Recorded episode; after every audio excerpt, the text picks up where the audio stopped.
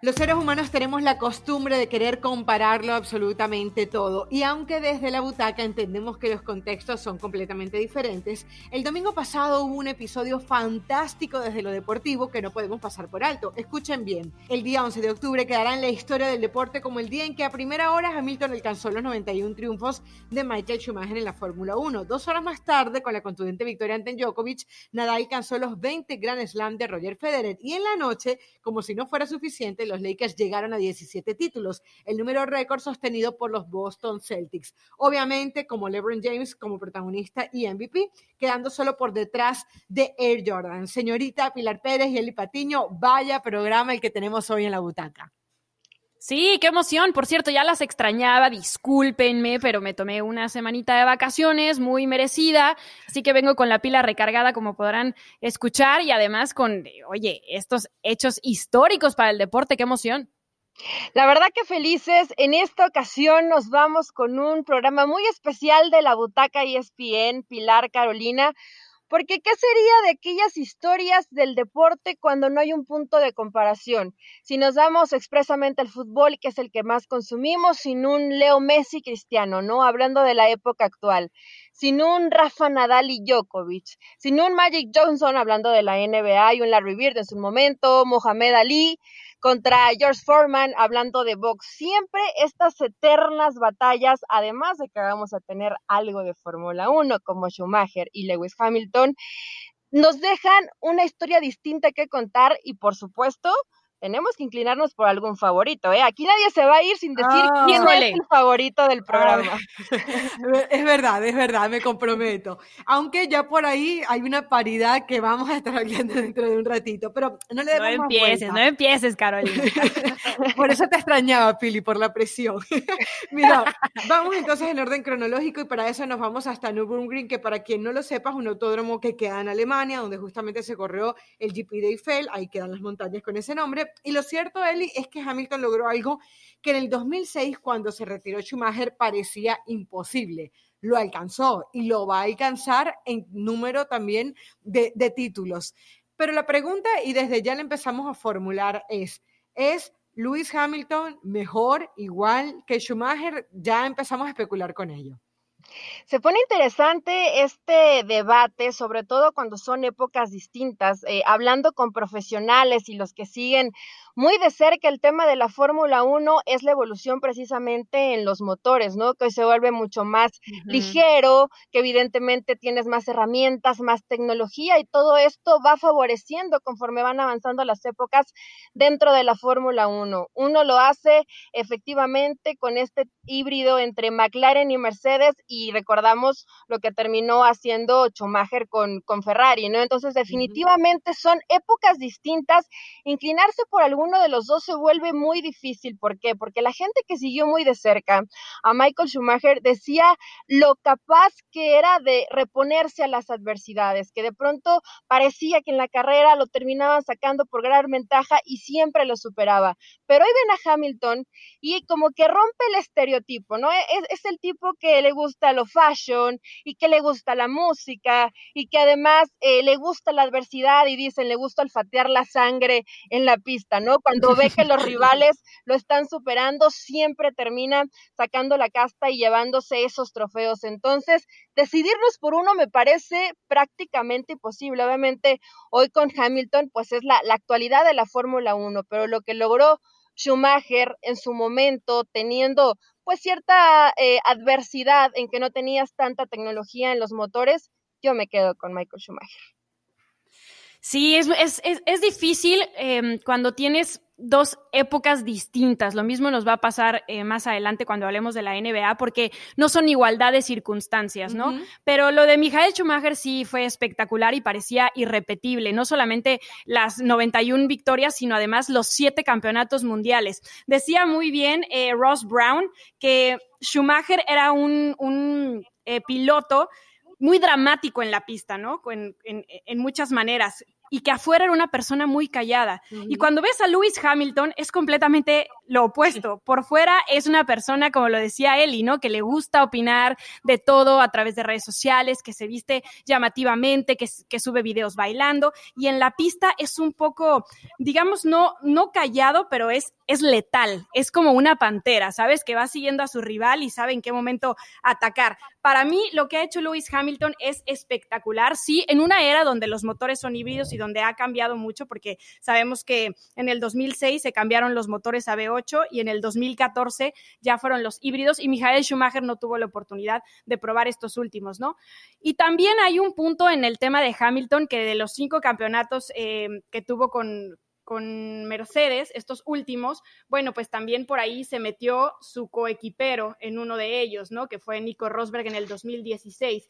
Entonces, eso es un punto en contra que le dan a Hamilton cuando a Schumacher nunca ningún coequipero y ningún compañero terminó ganándole em, un campeonato del mundo cuando se habla de si es la tecnología o el piloto el que maneja. Pero para mí, me quedo con Michael Schumacher todavía, pero Hamilton lo está igualando y no sabemos cuánto más, claro. exacto, cuánto más pueda dar en esta carrera, ¿no? Digamos que el techo de, de Hamilton no lo hemos visto todavía, el de Schumacher obviamente por obvias razones sí. ¿Saben qué? Eh, y le vamos a recomendar de una vez a la gente, es más, si nos escriben a través de nuestras redes sociales y nos piden el link, se los damos, porque Andrés Augulla eh, da una opinión muy interesante justamente sobre este tema, en donde él dice que Schumacher para él también eh, no solamente es mejor, sino que está lejos de ser el mejor. Y yo me acuerdo de Andrés eh, cuando existía un canal que se llamaba PCN aquí en, en, Estados Unidos hace muchos años, pasaban todo y Andrés justamente hablaba de Fórmula 1. yo mi opinión la hago desde, desde un punto de vista muy personal, porque obviamente no sigo en, el, en el fin de semana, el, el tras fin de semana la Fórmula 1, pero yo recuerdo que en la época donde Schumacher dominaba todo, era una época en la que él logró, eh, y sobre todo en Latinoamérica también, porque en ese momento estaba Juan Pablo Montoya y, y era de alguna manera novedoso que un latino eh, hiciera tal ruido en la Fórmula 1 que terminaba eh, ocupando espacios de primera plana. Yo me acuerdo que yo trabajaba en ese momento en un periódico y tú veías la página en Venezuela, ¿no? Y, y, veías la página de deportes, la primera, ocupando primera página con Schumacher y yo creo que eso era algo que se repetía a nivel mundial. Y hoy siento que con Hamilton no es tan así. Es decir, Después de que Schumacher se, se, retira, que además eso coincide con los cambios en la Fórmula 1, termina eh, de perder un interés la Fórmula 1. O sea, empezaron a cambiar las reglas, empezaron a cambiar... Su retiro definitivo, ¿no? En el 2013. Eh, eh, y, y, y, hay una, y hay, una, hay una realidad y es que la Fórmula 1 fue perdiendo interés. O sea, yo siento que hoy la Fórmula 1 la siguen los que son muy fanáticos de ella desde siempre, pero, en Pero ¿sabes por qué, Caro? Como, Justamente por la hegemonía que ha tenido Mercedes, porque ya no hay esa competencia que la verdad en el momento de, de Michael Schumacher tampoco, porque Ferrari también lo ganaba todo. Exactamente. nos, recordamos tal vez de algún Nicky Lauda contra Hunt, ¿no? El recordar esas eternas batallas que a lo mejor tienen un enfoque distinto. Hoy cuando los ves ganar y que nadie se les, ni siquiera se les acerca. Creo que es cuando realmente se vuelve el que a lo mejor esto que mencionas, Caro, que, que por eso los reflectores no están ahí, no están todo el tiempo hablando, porque no hay un punto de comparación, porque son infinitamente superiores a los que terminan compitiendo, ¿no? Inclusive de su misma escudería, como el caso de, de Botas, que se encuentra precisamente en Mercedes y también en su momento tuvo a, a Rubens eh, dentro de la Barrichello dentro de la, de la escudería Ferrari, pero les vieron en polvo, ¿no? O sea, ni siquiera la sombra de lo que pueden llegar a lograr estos grandes. Sí, y me acuerdo también que estaba Ralph Schumacher, que era del mismo equipo de Montoya y, era el hermano, y muchas veces la gente eh, decía si Ralph desde otra escudería no terminaba ayudando al hermano, era también, recuerdo que una de las especulaciones que se hacían. Y saben qué, chicas, me parece que hay un tema que es el sentimental que no podemos apartar, y en las condiciones en las que sabemos en que se encuentra hoy Michael Schumacher después de aquel accidente que tuvo esquiando, del cual no se ha recuperado del todo, y, y creo que también también eso lo, nos hace de alguna manera más vulnerables a quererlo. No sé si les pasa lo mismo. Sí, totalmente. Y sobre todo porque, como lo dices, crecimos con él como, eh, como la imagen del automovilismo, porque así era. O sea, por más de que em, en esa época a lo mejor fuéramos un poco más pequeñas, porque seguimos siendo pequeñas, evidentemente sabemos lo que hizo Schumacher y el haber ganado esos siete campeonatos del mundo y estas victorias que ahora iguala Lewis Hamilton era una cosa de locos, ¿sabes? Y hoy ver a Hamilton... Eh, en esta hegemonía que ya tiene 230 puntos, o sea, tiene 69 más que su coequipero Valtteri Bottas, ya está muy lejos, o sea, definitivamente este 2020 va a ganar su séptimo título del mundo y lo va a igualar ahí también, pero la sensación que nos deja Michael Schumacher es además de, de haber de alguna manera cambiado el deporte, porque siempre sabemos que las segundas partes nunca van a ser iguales que las primeras y lo mismo nos va a pasar cuando hablemos de Michael Jordan. Cuando tú eres un deportista que trasciende fronteras en épocas en donde no es fácil hacerlo porque no tienes lo que hoy tenemos de la globalización de las redes sociales, de todo el ruido alrededor, que es muy fácil hoy poder conocer lo que está haciendo un niño en el país que me digas, así sea lo más lejano, en ese tiempo no. Entonces, eso es lo que nos deja Schumacher, que eres una increíble persona, que además su familia sigue siendo muy especial porque justamente después de que Lewis Hamilton... Eh, alcanzar este récord de 91 victorias, su hijo, Mick Schumacher, que también corre, le regaló un casco de su padre como homenaje, ¿me entiendes? Entonces, y siempre decía Schumacher una de las frases que pues es muy conocida, que los récords están para romperse, y le dijo Mick, como decía mi papá, están para romperse y te regalo este casco. O sea, toda esa aura alrededor mm. es lo que nos hace tener pues un cariño especial por Schumacher. Eh, sí, yo leí una, leí una nota, Caro Pili, eh, que me terminó sorprendiendo y creo que al mundo de, la Fórmula 1 sorprendió porque precisamente Schumacher en el 2008 le preguntaban hasta dónde iba a llegar Hamilton y él dijo, me va a superar en ese momento cuando Hamilton solamente tenía un título. Entonces, definitivamente te das cuenta que no es una competencia el quererse quedar con su récord y esta rivalidad, ¿no? Sino de, ok, los récords son para romperse, yo hice mi época y que las futuras generaciones sigan haciendo. Rápidamente les doy números eh, para hacer esta comparación y este contraste. Eh, primero comenzamos con Schumacher, 91 victorias, 7 títulos mundiales, 307 grandes premios, premios 77 vueltas rápidas, 43 segundas posiciones, 21 terceros puestos y 155 podios. Ahora nos vamos con Hamilton, también 91 victorias, 261 premios, 51 eh, vueltas rápidas, 40 segundas posiciones, 29 terceros puestos y 160 podios. Ojo aquí una diferencia. Dicen que el que más puntos acumula además en la Claro, en cuanto a pulcritud, en cuanto a no tener accidentes, en cuanto a rayar casi la perfección, la mayoría se va con Hamilton, ¿eh? Porque en el tema de Schumacher sí hubo algunos accidentes. Bueno, el accidente este que... Sí, era muy agresivo en la pista. Eh, que termina fracturándose la pierna. Y de hecho, en el caso de, de, Hamilton, hay, hay otro dato que quiero, que quiero remarcar, porque desde su debut en el 2007 consiguió un podium, lo cual lo tiene con estas 91 victorias em, en 14 temporadas, una menos que Schumacher. Entonces, hay ciertos datitos que de alguna manera, para los que solo se van con, con las estadísticas, se inclina al lado de Hamilton, pero sabemos que cuando pues tenemos que elegir el que personalmente es mejor para cada quien, pues también hay que tomar el entorno externo. Y, pero también los datos también se utilizan a favor de, quien lo quieras ver, ¿no? Porque fíjate que eh, veíamos también que consigue en menos cantidad de grandes, o sea, antes se corrían menos grandes premios, hoy se corren más. También eso es cierto. Entonces también eso es importante. Quisiera que escucháramos a nuestro compañero Alex Pombo, él eh, tiene muchos años eh, cubriendo para ESPN la Fórmula 1, el tema de los automóviles, eh, muchos lo tienen como referencia Alex, así que vamos a escuchar lo que él piensa definitivamente, si es mejor Schumacher o Lewis Hamilton.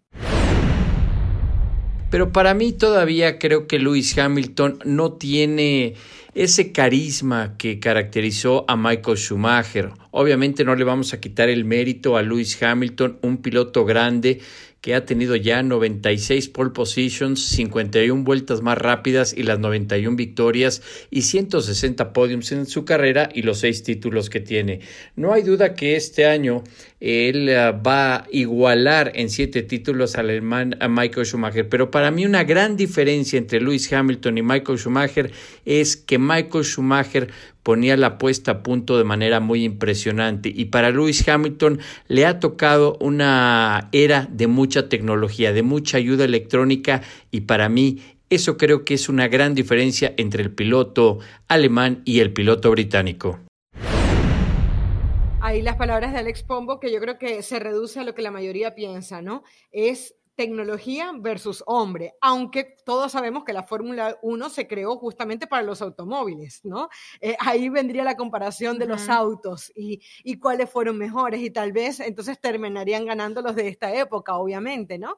Pero... Eh, Pero por eso vale tanto caro la comparación de eh, el dato que, que dábamos de que a Schumacher ningún compañero de equipo consiguió robarle un, mundial porque tenían el mismo motor, ¿me entiendes? Entonces en ese momento sí era piloto a piloto. En este caso con Hamilton, que sí consiguió su compañero de equipo quitarle un mundial, pues quiere decir que entonces si sientas a, algún piloto con el, mismo motor, exacto.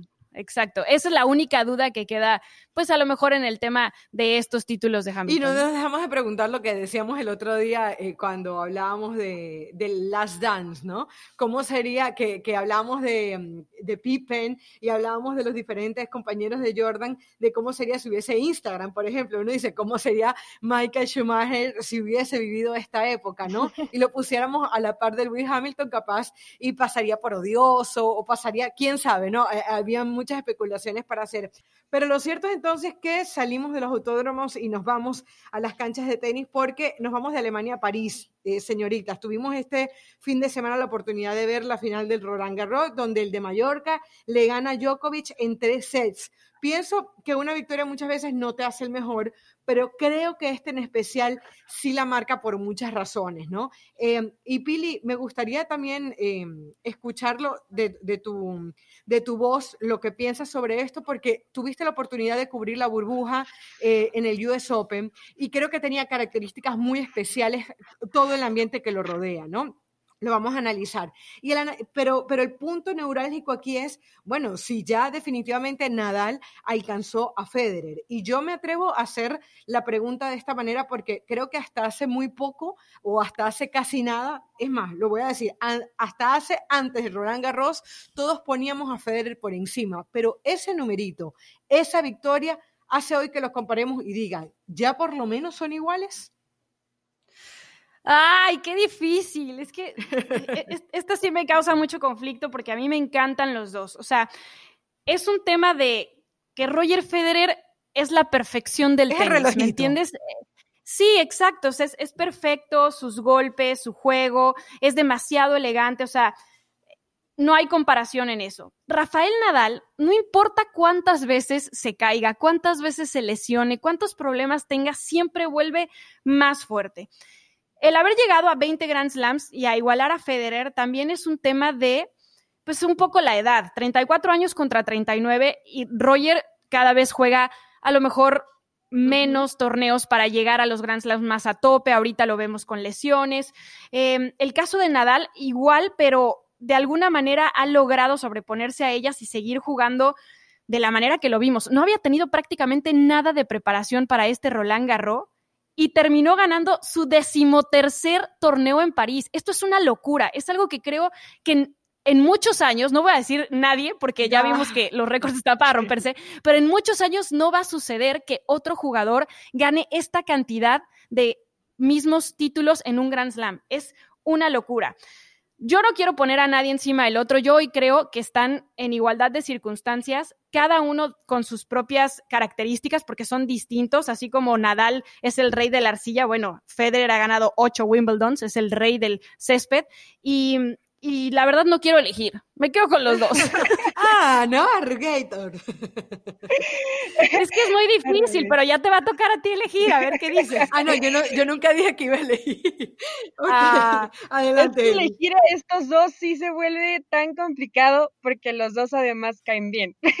o sea, sí es como, son de personalidades muy distintas, pero bien lo dice eh, lo, lo, lo que señalas, Pili, la clase ¿no? La elegancia que tiene Roger Federer, y no solamente eh, jugando, sino fuera de ella, como siempre se refiere a sus compañeros, como si pierde no pasa absolutamente nada, los felicita, los apoya, los alienta a que sigan eh, batiendo récords, pero lo de Nadal, a mí me sorprende por la cantidad de lesiones. ¿Cómo eres capaz eh, de reponerte, de llegar a punto y de competir al más alto nivel?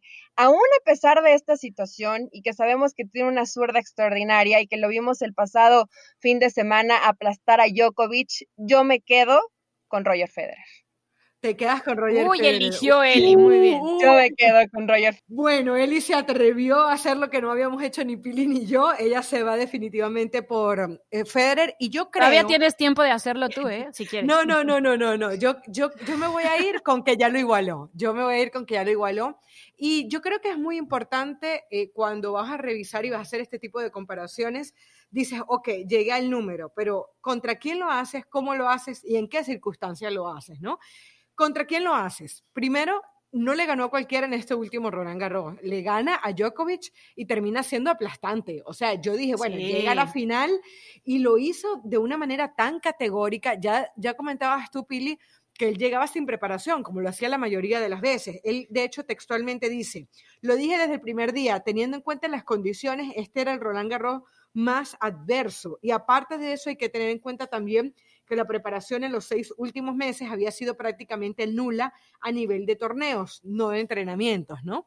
Entonces te das cuenta, y yo veía cómo celebraba Nadal cada punto y cómo celebró eso. Yo decía, es que Nadal, Nadal es Roland Garros y Roland Garros es Nadal, ¿me entiendes? el, el, el, Gran Slam le da un toque distinto, Rafa lo sabe, o sea, le ponen, le ponen mensajes por la calle de venga Rafa, o sea, la gente lo adora, lo ama. Y no solamente que llegó con poca preparación, sino que llegó a la final sin ceder ni un set en sus seis partidos previos y con Djokovic igual, no se dio ninguno porque lo ganó en tres. Y fue su cuarta final consecutiva de este Gran Slam. O sea, realmente es una locura lo que hace Nadal en tierra batida. Una locura. Y pensar que Djokovic, pues sí venía con la preparación porque había viajado al US Open, porque había jugado el torneo previo al Roland Garros. O sea, traía un poco más de, de ritmo, de competencia que lo que traía Nadal, ¿no? Y dentro de esa locura, en donde yo creo que al final todo se reduce a lo mental, porque yo creo que tenemos que estar claros que en este nivel la mentalidad es lo que termina haciendo la gran diferencia, es lo que más entrena, eh, la concentración, el hecho de poderse eh, reponer en un set en el que no le está yendo bien y al final termina remontando. Eh, yo me voy con el tema de las lesiones que me parece que terminan engrandeciendo más la figura de Nadal, ¿no? les comentaba fuera de micrófono cómo estaba buscando el tema de las lesiones de Nadal y te vas con que en el 2003, cuando él apenas tenía dos años de profesional, él se pierde un Roland Garros por molestias en el hombro. En el 2004 no puede jugar el Wimbledon por una fisura en el pie izquierdo. En el 2005 le dice que no a la Copa Masters también por lesiones. En el 2006 se pierde el Open de Australia por una tendinitis. 2007 y 2008 lo pasa free. En el 2009 tiene una de las peores lesiones de su carrera ¿Y cuántas veces no hemos escuchado? No, ahora sí, va a ser el retiro de Rafa Nadal y termina reapareciendo. Y no solamente termina reapareciendo, sino que termina haciéndose campeón, ¿no? Ahora, Entonces, para no ir más lejos, Caro, Rafa Nadal nació con una lesión crónica, que es un espolón. Que, con el que por eso es que le hacen tenis especiales, porque desde claro. chiquito le dijeron, tú no puedes ser tenista profesional porque no vas a aguantar el dolor que tienes por esta lesión. Y aún así, mira dónde está. O sea, no solamente son las lesiones que muchos atletas, evidentemente, o todos tienen que sufrir a lo largo de sus carreras por el desgaste físico que hay, sino que Nadal ya tenía una lesión de nacimiento. Y es una lesión, a ver, cuando estamos hablando de un espolón que me parece que es calcáneo o, o un término así, porque lo estuve investigando y estuve preguntando porque además tengo familia que padece ese mismo, eh, sí, esa que misma de, debilita creo que hasta la articulación y, y el hueso, o sea. Es dolorosísimo, pero una, un dolor que realmente a veces hay que acudir a analgésicos y el tema de las plantillas y los tenis especiales y cuando es, y cuando a pesar de todo esto, bien lo dices, naces lesionado, ¿no? Y te siguen persiguiendo las lesiones y te caes y te levantas y te caes y te levantas y es lo que dice inclusive hasta, hasta su familia, ¿no? Y la gente que sigue muy de cerca el tenis. Eh, el tema de Nadal es que él trabaja, trabaja y se queda callado y si lo criticas sigue trabajando y si tiene lesiones sigue trabajando y se prepara y nunca se da por vencido. Por eso tanto mérito y lo que hoy consigues y que ahorita vamos a escuchar unas palabras que me cantaron, podría ser una historia de Walt Disney, sin lugar a duda, ¿eh? Lo que consigue Nadal, mm. aún así me quedo con Federer, pero lo de Nadal es extraordinario. Estoy echando muchas flores, pero atención, aún así se queda con inclinando, Te estamos inclinando. Mira, yo creo, yo creo que si hay un libro que me encantaría, el libro no escrito todavía, es uno donde vayan las memorias de Nadal, así, y me encantaría que lo escribiera el mismo que ayudó a Agassi para escribir Open. Yo creo que el, el libro Open es uno de los del deporte que más me han encantado porque habla de eso, ¿no? Del día a día del deportista y de hecho cuando él comienza en ese libro, no se los voy a, no se los voy a hacer el spoiler, pero si él, él comienza hablando del dolor que tiene, ¿no? En la espalda, él sufría dolores en espalda y yo me imagino si ese era el caso de Agassi, cómo será lo de Nadal. Me muero por, por leer en algún momento la historia de Nadal escrita Ahora, por hay, hay un libro de Rafa que se llama Rafa mi historia, yo ya lo leí, ahí me enteré justamente de, de la lesión que tiene y y de cómo su tío Tony fue fundamental para que Rafa fuera el jugador que es. Em, no es al nivel del de Open, o sea, no cuenta tantas cosas y además que su carrera sigue en activo. En el caso del libro de Agassi, pues ya habla de todo lo que sucedió. Ojalá que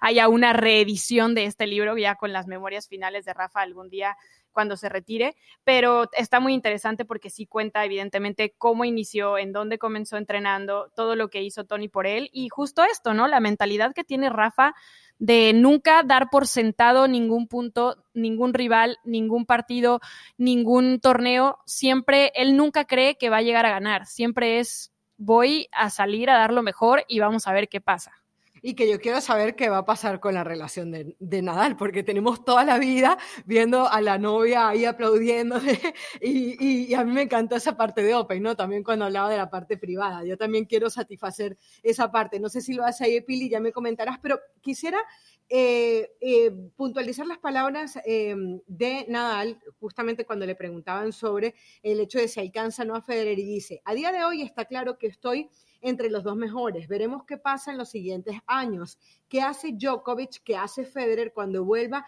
¿Y qué siga haciendo yo? Tendré, ¿Y qué sigo haciendo yo? Perdón. Tendremos tiempo de analizarlo cuando acaben nuestras carreras.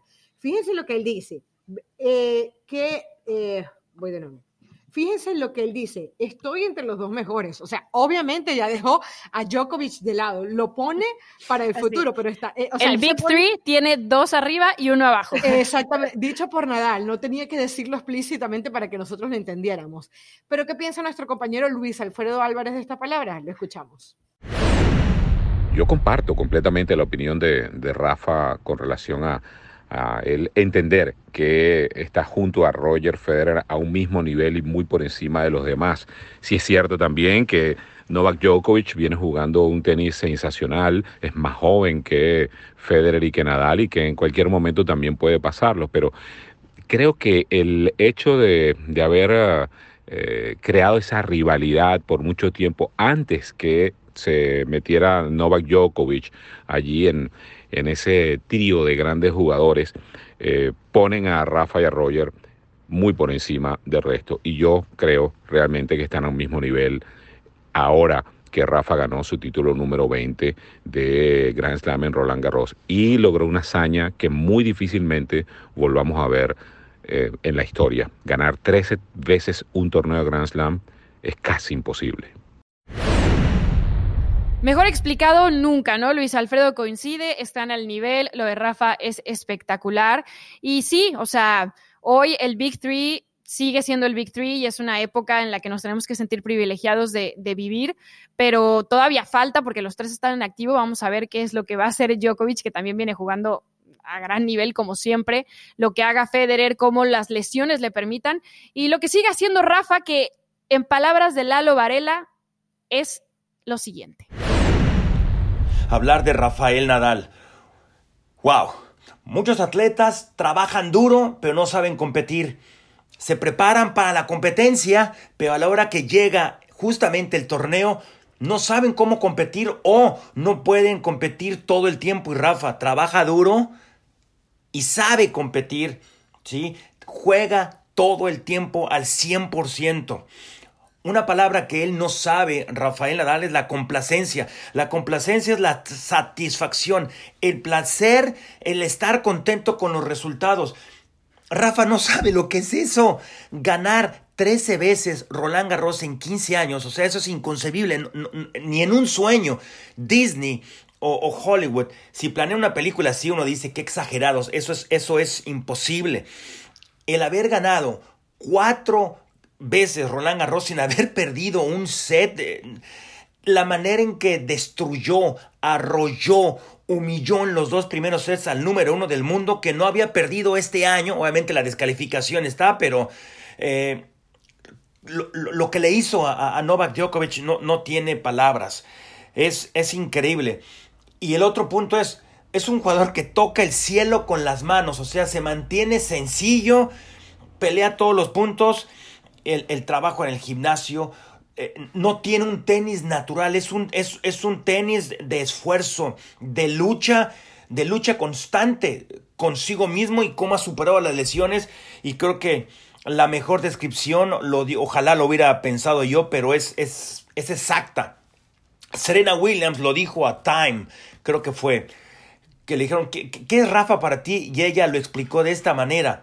Es como un león cuando tiene hambre no para hasta que consigue atrapar a su presa y comérsela. Tal cual.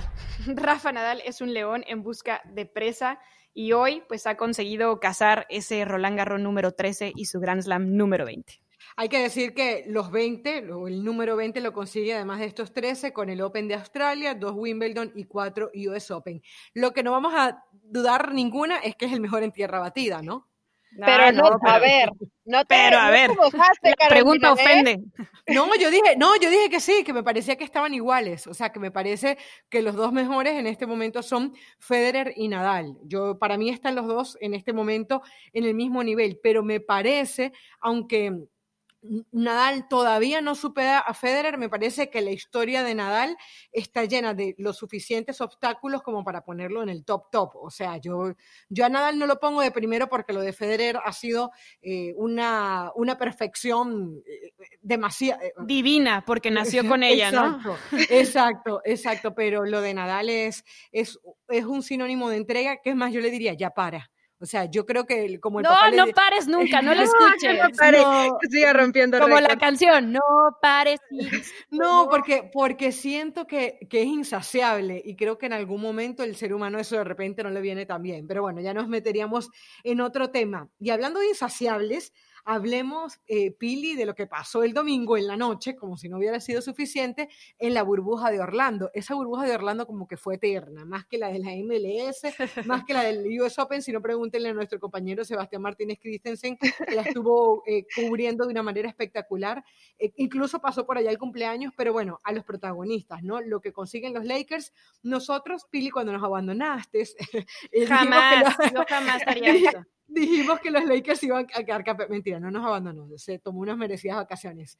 Em, decíamos, eh, Katia, eh, él y yo, que, que, bueno, para nosotros los favoritos eran eh, los Ángeles Lakers, pero qué manera de hacerlo y además con todo lo que lo rodeó, como fue el espíritu de COVID. ¿Qué, conclusiones podemos sacar de este decimoséptimo título del, equipo de Los Ángeles? Sí, en un año pues diferente con la tragedia de Kobe Bryant. Em, yo entiendo que los Lakers, bueno, se, se, armaron para esto, para eso llevaron a LeBron James, para eso llevaron a Anthony Davis, pero también hay que aplaudirle al Heat porque nadie desde que inició la temporada creían que iban a lograr eso, incluso dieron pelea porque alargaron hasta seis partidos las finales. Pero bueno, después del juego seis, eh, los Lakers se coronan igualando, como ya lo decías, esos 17 campeonatos de Boston, pero no solamente eso, sino con LeBron James como estandarte del equipo. Un equipo que se rehizo para una década después volver a levantar el Larry O'Brien. Em, con lo cual, LeBron James llega a cuatro títulos y cuatro MVPs de las finales, 17 temporadas y 14 playoffs. 10 finales ganando estos cuatro campeonatos en ellas y los cuatro MVPs, cinco MVPs en temporada regular. O sea, estamos hablando de números de un grande. Pero cuando hablas de LeBron James siendo un grande, pues siempre llega la comparación de el más grande, que es Michael Jordan, un hombre que lo vimos, lo hemos platicado en diferentes eh, momentos de, esta butaca, ganó seis anillos, seis premios al más valioso de las finales en sus 13 ocasiones en playoffs, 15 temporadas y, y también cinco veces MVP de la temporada regular. Un líder a lo mejor criticado porque sus maneras eran raras o, diferentes al liderazgo que vemos hoy en LeBron James, porque LeBron sí es ese personaje que le pone el pecho a, los comentarios, a las críticas, a la situación social, que sí levanta la voz, que sí em, lo vemos un poco más em, ayudando a sus compañeros, alentándolos de una manera distinta a la que veíamos a Jordan, ¿no? Que por totalmente otro tipo. Y la pregunta aquí es, LeBron con esto igualó superó, o, superó a Jordan? Para mí, no. O sea, LeBron está en un gran nivel, tiene todavía carrera por delante y probablemente consiga muchas otras cosas más, además de que a favor le vemos pues todos los dúos con los que ha, ha, podido hacer magia en las duelas, ¿no? Cuando estaba en el hit con Dwayne Wade y luego se les unió Chris Bosh, eh, Chris Bosh, perdón, con los Caps, Kyrie Irving, ahora el, la dupla que hace con Anthony Davis, cosa que a Jordan no le vimos porque siempre tuvo a su Scotty, pero aún así me sigo quedando con Jordan. Sí, es que no hay punto de comparación, creo, al final, eh, y cuando hablamos de, diferentes tiempos, definitivamente los números hoy, cuando consigue bien, eh, lo dices, Pili, con, con estos tres equipos, el caso de, de, LeBron James, que es un tipo que físicamente es impresionante, pero que siempre no se preocupa tanto por él, ¿no? Sino que juega para el equipo y cuando quiere ser determinante, termina eh, siendo ese jugador que dices, wow, no hay quien lo pare, porque así lo vimos e, en esta final ante el Miami Heat. Pero lo de Michael Jordan, para mí es un legado y no se puede competir tan fácil para un legado, no se puede competir para un hombre que era un depredador en la duela y que además te, te, enseñaba el tema de liderazgo y siempre querer superarse. Y él inclusive lo dijo cuando se retira, probablemente mis números hubieran sido distintos, pero a veces tuve que sacrificar por el bien del equipo, por llevarnos esos títulos. Entonces, yo definitivamente, definitivamente me quedo con Michael Jordan. Lo de LeBron James me parece muy bueno, es extraordinario, es un tipo que, que te aplasta y que de pronto veía al Miami Heat tratando de detenerlo y parecía prácticamente imposible, ¿no? Pero lo que hizo Michael Jordan, y creo que hoy que, que, lo revivimos con The Last Dance y lo ves una y otra vez y te das cuenta que esa capacidad, esa hambre y esas ganas de siempre querer más y más y contra todo pronóstico, siempre ser ese tipo que marcaba la diferencia, en que en momentos de máxima presión era el que se llevaba el equipo al hombro, por eso simplemente me quedo con, con Michael Jordan. ¿no? Yo más allá de que voy a coincidir con, con, que para mí Michael Jordan sigue siendo el grande por todo lo que ustedes han dicho, quiero ser justa en este sentido. Em, siempre como que lo pasado eh, nos trae más nostalgia y de alguna manera lo terminamos valorando más. O sea, también tendríamos que ver qué termina de ser de la carrera de Lebron y cómo lo vamos a ver de aquí a unos años, ¿no? Y, de, repente ahí logre ponerse en el mismo escalón o no tan por debajo, porque hoy pareciera que la figura de Michael Jordan eh, no solamente le supera, sino que le hace una sombra. Y lo vamos a, a encontrar así en cada una de las opiniones. Y también quiero hacerle justicia a Lebron por lo que él hace desde el punto de vista individual. Es decir, cuando nosotros vemos la figura de Michael Jordan, enseguida pensamos en los Chicago Bulls. Cuando nosotros pensamos en LeBron, también vemos lo que él ha sido capaz de hacer desde el punto de vista individual, porque él llega a Miami y lleva el trofeo a casa, va a Cleveland y también lo logra, y ahora también con Los Ángeles, ¿no? Entonces me parece... Sí, o sea, consigue ser el único jugador en la NBA que ha sido campeón y MVP en tres equipos diferentes, y eso, eso es algo o sea, eso habla, que, nadie puede recuerden la época y cuando jugaba Jordan, cómo le pegaban, cómo lo maltrataban, cómo habían los chicos malos, cómo era mucho, más aguerrido y de pronto, y es lo único que a, mí no me gusta mucho en el caso de LeBron James, que reclama mucho y todo el tiempo se está reclamando. Imagínense a LeBron James jugando en la época de Michael Jordan. Para mí, no hubiera sobrevivido. En cambio, Jordan. Ay, en la época Patillo, es un toro. ¿Cómo no hubiera sobrevivido? No, no, no por el físico, sino porque él se basa mucho en el reclamo. Es un toro y yo le vi, a cuatro jugadores de Miami intentando detenerlo y a Hero, pobrecito, lo mandaba. Oye, eh, la revelación de estas finales. ¿eh? Me pareció, lo, lo, soy hero fan. Me declaro hero fan después de la final. Eh, pero definitivamente yo creo, y este sería interesantísimo, ¿no? ¿Qué hubiera sido de LeBron en la época de Jordan? Creo que no le hubiera ido tan bien y creo que a Jordan sí le hubiera ido muy bien en esa bueno, época. Es que Entonces, Ustedes recordarán que cuando analizábamos, ustedes recordarán, ustedes recordarán que cuando analizábamos a Jordan, él se ponía como que se, en un nivel mucho más alto cuando, cuando le decían, este es un grande. Yo me imagino que le hubieran dicho, mira, LeBron está rompiendo récords y sí me imagino superando Jordan a LeBron. Pero bueno, estamos en el terreno de las especulaciones. ¿Qué piensa nuestro compañero Toño Rodríguez? Esto dice. Saludos, Toño Rodríguez por aquí. No, Lebron no ha alcanzado y no va a alcanzar nunca el legado de Michael Jordan porque ya no puede. Para que eso ocurriera, debió haber sido campeón las primeras seis veces que llegó a las finales para el 2015, siempre como MVP, porque además de hacer esta liga ultra popular, ese es el legado de Jordan, ser 100% ganador sin margen de error. Después podemos argumentar era muy bien de los dos lados que tiene más valor, si hacerlo con equipos distintos o ser fiel solamente a la franquicia que te drafteó. Pero hay que ser justos con el rey. Él tiene otro tipo de legado al que Jordan nunca llegó. El de empoderar a los jugadores, especialmente a las superestrellas, de decidir cómo y cuándo cambiar de equipo al margen de lo que digan los dueños. Lo hizo de los Caps al Heat, luego de regreso y luego a los Lakers. Eso explica a la NBA actual. LeBron James es el SUV más completo de la historia. Pasa que Michael Jordan es el Lamborghini. Un abrazo. Bueno, muy clara las palabras de Toño y además muy Qué buena comparación, ¿no? Yo la verdad es que no sé si, si sería capaz de, manejar un Lamborghini, pero me encantan las llantas. Miren, ¿saben qué? Yo creo que eh, Toño dijo una palabra que es vital en esta discusión que hemos tenido hoy, la palabra legado. Cuando se termina tu carrera, ¿qué terminas dejando? Y yo creo que Michael Jordan todo lo que dejó, eh, bueno, causó que tuviéramos que hacer una serie para entenderlo, ¿no? Em, el saber que había un mundo que se quería vestir como Michael Jordan, que hay una marca de zapatos a lo Michael Jordan que termina eh, haciendo un símbolo de la NBA que incluso en algún momento se pidió que se cambiara ese símbolo con eh, su figura y que hoy sigue haciendo que lo comparemos hace de Jordan ya otra cosa. Es que de hecho hemos hablado de Jordan como el gran fenómeno a nivel de deportistas, o sea, no solamente del baloncesto, sino no solo de su disciplina.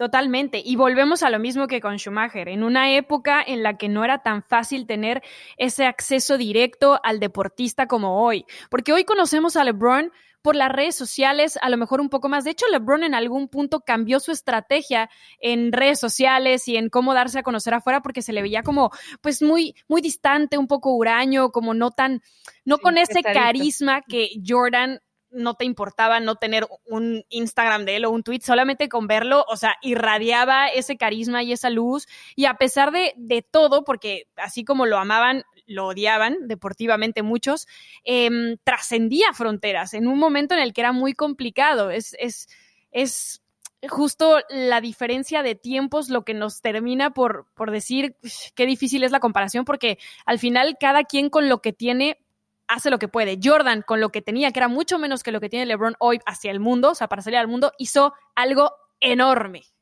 Y eso es su legado.